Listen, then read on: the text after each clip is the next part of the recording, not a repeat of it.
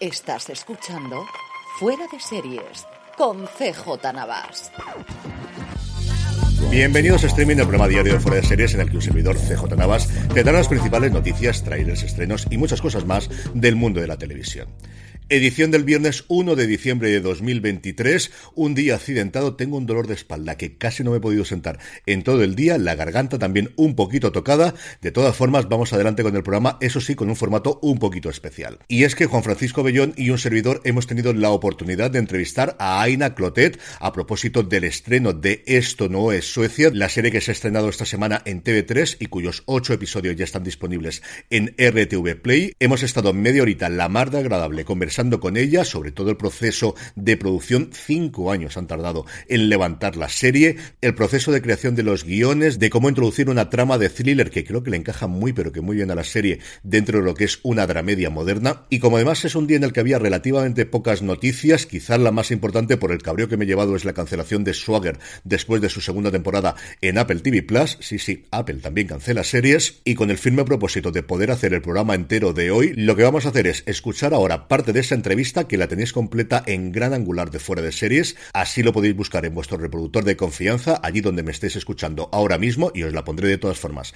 en las notas del programa. Y a la vuelta repasamos los vídeos, los trailers, los estrenos del día, el top 10 de beta series, que hoy es viernes, y acabamos como siempre con la buena noticia del día. Os dejo, como os digo, con Aina Clotet hablando de Esto no es Suecia. Al menos aquí en Cataluña te llevamos viendo casi toda la vida, desde Estación de Jazz, eh, y, luego tú tu salto a un poco más a la ficción eh, más nacional, donde has tenido más repercusión, como con Hierro, El cuerpo en llamas últimamente, y, y, hace, hace pocos años enfrentarte a la dirección con aquel cortometraje de Tiger. ¿Cómo ha sido esta evolución? Bueno, no tanto la evolución, sino cómo ha sido pasar pues de, de, actriz a un primer trabajo como directora un poco más pequeño a enfrentarse a un monstruo, a esta especie de titán, que es una serie de ocho episodios, 40 minutos, porque es que no quiero ni imaginarme cómo es enfrentarte a esto por primera vez. No, sí, pues mira, lo escribes muy bien. Es como un monstruo y un, como, como un transatlántico. No, pero es verdad que yo me he ido como poniendo mochilas. O sea, es verdad que yo siempre he sido una persona como muy generadora de, de proyectos, ¿no? Y yo, yo, estudié comunicación audiovisual en la Pompeo, entonces yo, pues mi, mi, trabajo como actriz es lo que me ha apasionado y ha sido como muy vocacional, pero sí que la parte creativa, la parte de escritura, um, siempre me, me, ha interesado y ya cuando terminé uh, comunicación, pues escribí mi primer, coescribí mi primer guion de una TV movie que, que rodó Judith Collet y luego escribí pues mi corto Tiger, luego coescribí con Valentina Visco, que es la, la co-creadora y guionista de la serie, uh, un corto que dirigió Carla Simón, o sea, que, que, se llama Después también, que se estrenó hace como cuatro o cinco años. Y, o sea, que yo siempre he estado, y de hecho desarrollé una serie uh, durante bastante tiempo para Movistar, um, que se paró antes de la producción. ¿no? Como que compraron el desarrollo uh -huh. y luego era una serie complicada que se tenía que rodar en, en Los Ángeles y tal, y, y, al final pues se, se paró, ¿no? Entonces yo como que mi, mi, mi parte creativa, ¿no? Y de hecho mi, mis amigos me llevan viendo detrás de un ordenador Uh, o sea, así como muchos años, ¿no? Y, ya, y, aparte cuando entré en la maternidad, como que también las, las, las primeras etapas de crianza, ¿no? Que estás ahí como amamantando con el bebé, como que a mí me despertaba una parte creativa súper, súper poderosa. Pero ha sido, ha sido súper bestial esto. Pero es verdad que yo me he ido como poniendo las mochilas porque sentía que era la manera de levantarlo. No porque, porque yo haya querido, ah, mira, voy a ser productora y luego voy a hacer esto y luego voy a decir, no, y haya sido una, una loca, ¿no? Porque según cómo se venda, puedes decir, esta pava está loca, ¿no? Porque voy a hacerlo todo. Entonces yo digo que siempre he estado súper acompañada de gente potentísima a mi lado, pero sí que es verdad que yo he estado en todas las fases, ¿no? Y que pues la producción estaba en Anuk Films y estaba Funicular, ¿no? Con, uh -huh. Luego, pues, pues el equipo creativo que ya he mencionado, y luego en el rodaje, pues he tenido un equipo súper bueno, en el montaje una gente tan brillante, tal, pues como pero sí que es verdad que yo llevo un año y medio de, no sé, de un tsunami, de un tsunami de, de agua dulce, ¿no? Porque también hay que, de agua dulce, porque también mucha ilusión, yo tenía mucha necesidad de, de ya como realizar a, a este proyecto, ¿no? Y llevarlo a cabo y, y toda la gente que, que escribimos y creamos sabemos lo apasionados que somos, ¿no? Y las ganas que tenemos cuando tenemos algo y lo complicado que es, ¿no? Y también entonces yo me recordaba siempre como, no, no, o sea, estar con una sonrisa y súper agradecida a lo que estaba sucediendo, pero es verdad que no he estado nunca más tan cansada en mi vida. He ido a correr. Esto, mira, una cosa que no he contado casi ninguna entrevista, pero he ido a correr cada día con mi padre, que es un hombre que corre desde hace, pero cada día a las 7 de la mañana o seis y media de la mañana pensé en esto, ¿no? Como un deportista de élite que se prepara durante un año y pico y que sabe que entonces es como súper gratificante, a la vez es muy angustiante porque también cortas muchas fases de tu vida. O sea, yo solo he hecho esto y he cuidado de mis hijos lo, lo, lo mucho que he podido y, y, de la culpa de esta parte ya haré otra cosa. Ya crearé otra cosa. De hacer una serie que habla sobre crianza mientras los hijos no sabes cómo, eso ya, ya no sé. Ya el meta, meta que yo he estado viviendo todo este tiempo pero bueno, ha sido súper, súper apasionante y la verdad es que luego, la, o sea, como, como está yendo, ¿no? Que ya estrenar pues con un premio europeo, esto fue un, yo casi me, yo me caí al suelo como de, ah, wow, ¿no? O sea, porque podría, puedes hacer esto y que luego se quede en un lugar como, mm. ¿no? Que no llegue la gente. O sea, que, mm.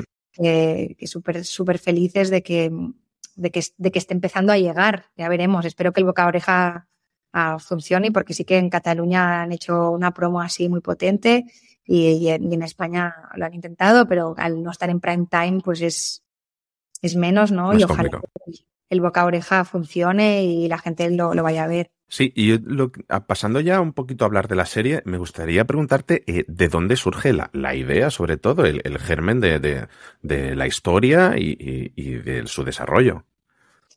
Sí, mira, la, la, la, semilla está en unas terapias de padres reales a las que nos invitan, o sea, a diferencia de los personajes, o sea, nosotros nos invitan en nuestro barrio como, ah, mira, pues hay unas terapias donde nos juntamos unos padres y hay una terapeuta que es especialista en, en crianza con apego, respetuosa y tal, si, queréis venir.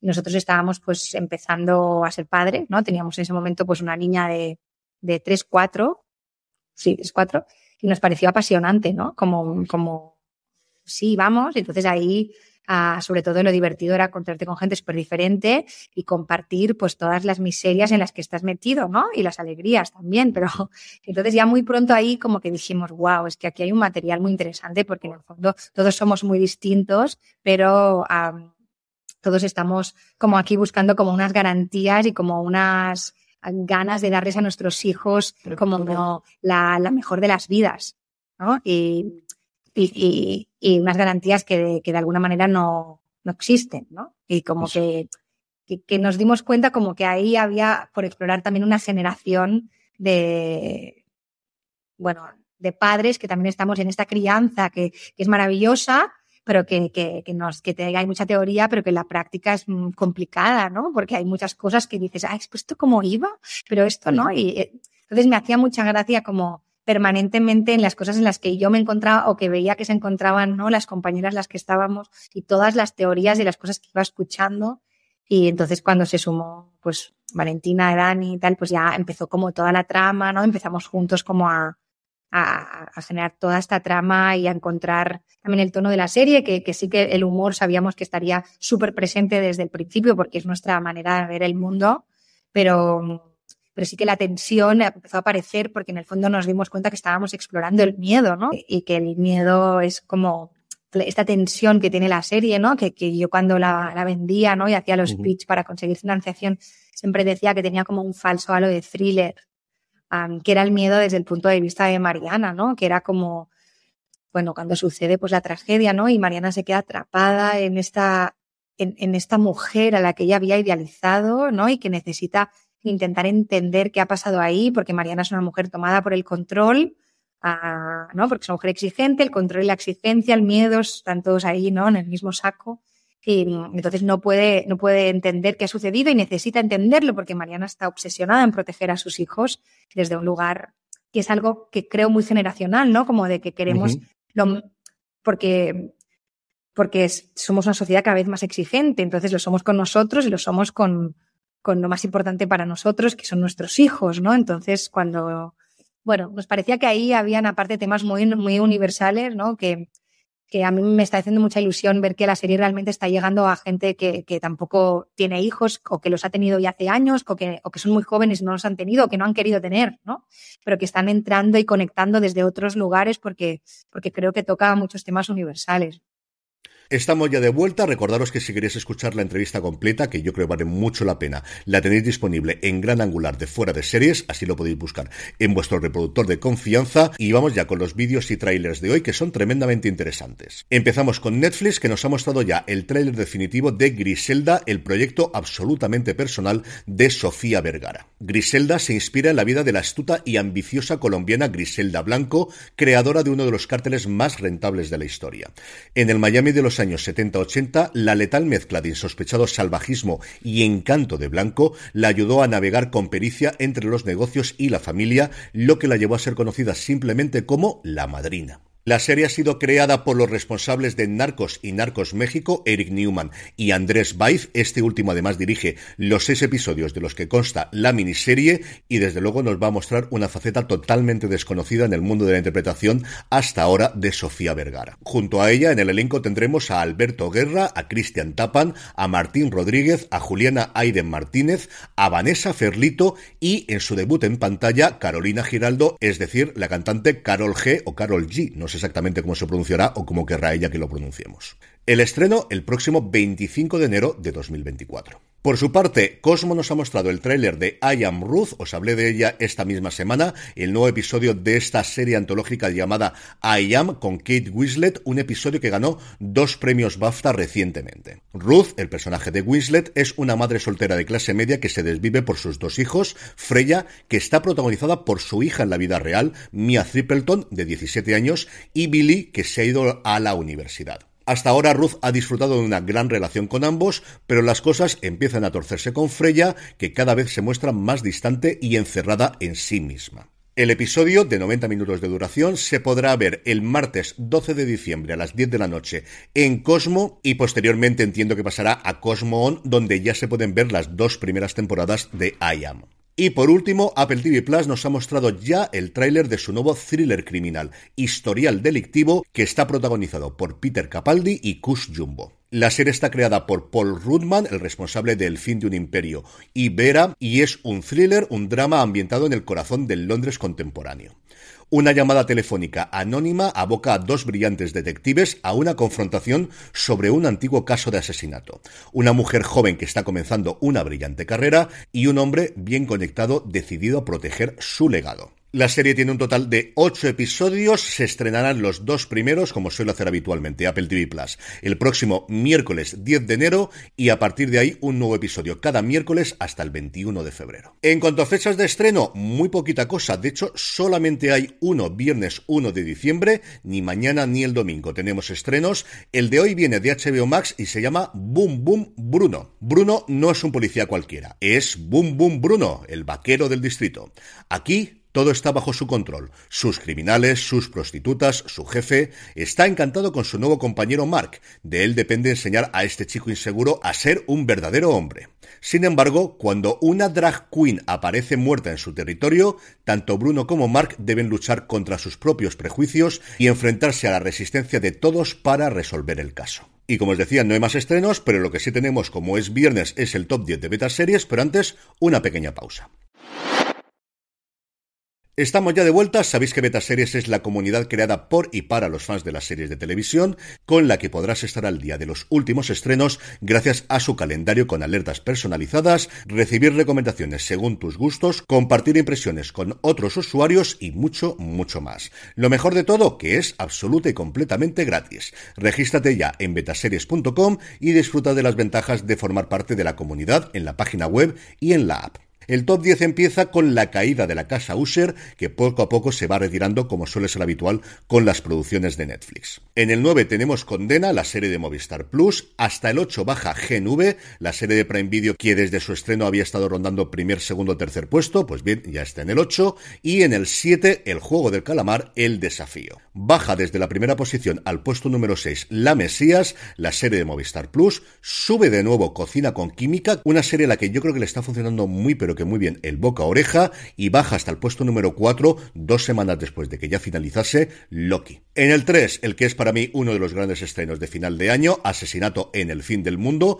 y en el 2, otra de las series que también me ha gustado muchísimo recientemente, que es El otro lado, la serie de Berto Romero. Y en el 1, después de debutar la semana pasada en el puesto número 2, Monarch, el legado de los monstruos. Y antes de ir con la buena noticia del día, deciros que desde la semana que viene tendremos nueva sección que es el top 20 de mis series de este 2023. Porque sí, desde el lunes que viene tenemos 20 días hábiles de lunes a viernes, así que me da tiempo a repasar este año no solo mi top 10, sino mi top 20. Lo repasaremos todos los días aquí en streaming y como siempre de cara a final de año prepararemos un top 10 con Jorge, con Don Carlos y sobre todo con vuestra lista. Así que desde la semana que viene ya tendremos disponible el formulario para que votéis vuestras series favoritas de este 2023 y que podamos grabar ese especial de las mejores series del 2023.